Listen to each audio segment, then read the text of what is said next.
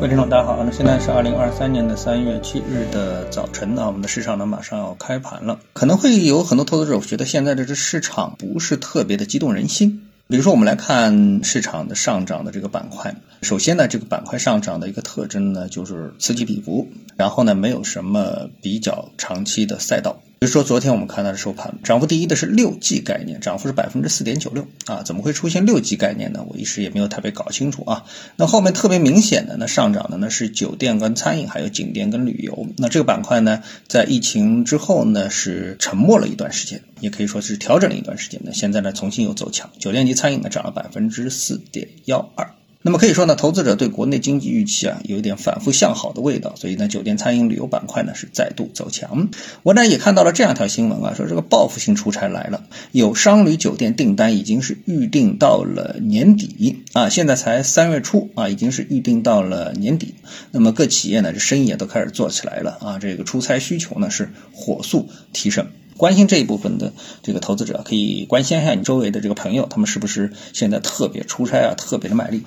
那回到我们的 A 股市场呢，这问题就来了啊。那么很多投资者经过市场反复教育之后，形成这样一个投资理念，就是呢想挣钱呢就要找赛道，就是呢要找到那个预期上涨的或是处于。这个趋势性上涨的这个板块，那否则呢，这个大盘再好啊，跟它呢也没有什么太大的关系。那么事实上，现在的股市是不是迎合了这样的一个交易理念呢？就两者产生共鸣了没有呢？那我觉得啊，可能不是这样啊。我们看到今天呢，上证指数啊是微跌了百分之零点幺九，涨幅最好的呢是科创，然后呢创业板呢今天是飘红了，涨了百分之零点三八。那我们都知道呢，近期这个创业板指数走的比较的一般啊，那么突然是呢这种走强，是不是一个翻转的信号呢？好，我们从指数上来继续观察上证指数这个走势啊，这属于微跌。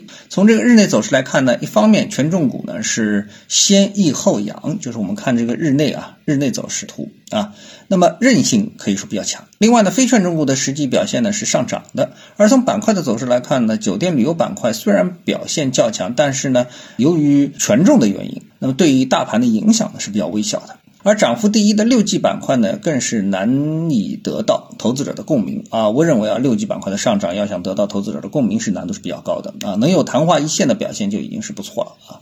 那。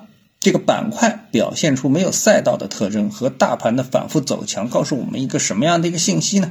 啊，我们再来看一下上证指数的日 K 线啊，这么这幅图呢，我现在几乎每天都给大家画一画啊，画了之后大家就明白了。从缠论的角度来说啊，构筑一个中枢是多么的重要。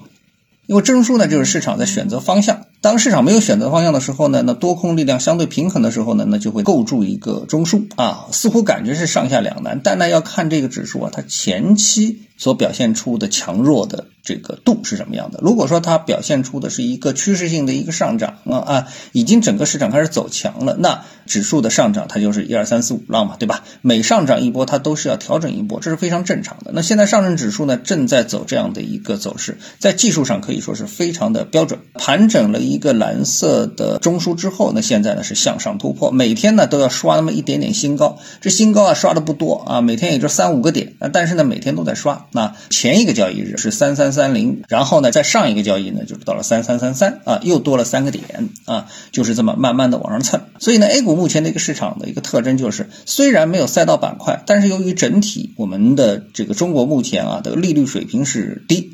通胀呢也很低啊，所以呢货币和财政政策呢都有相当的空间呢可以放一把水。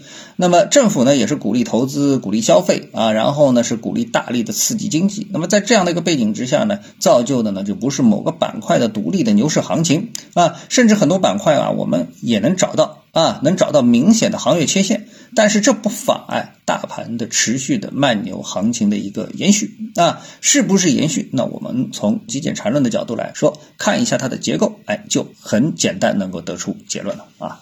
好，那么今天呢，我们就跟大家探讨一下，各位有什么想法或者是感受的话呢，欢迎在评论区里呢一起的交流，也希望各位呢是多多点赞、转发、订阅我的频道专辑啊。我们下期的节目时间再见。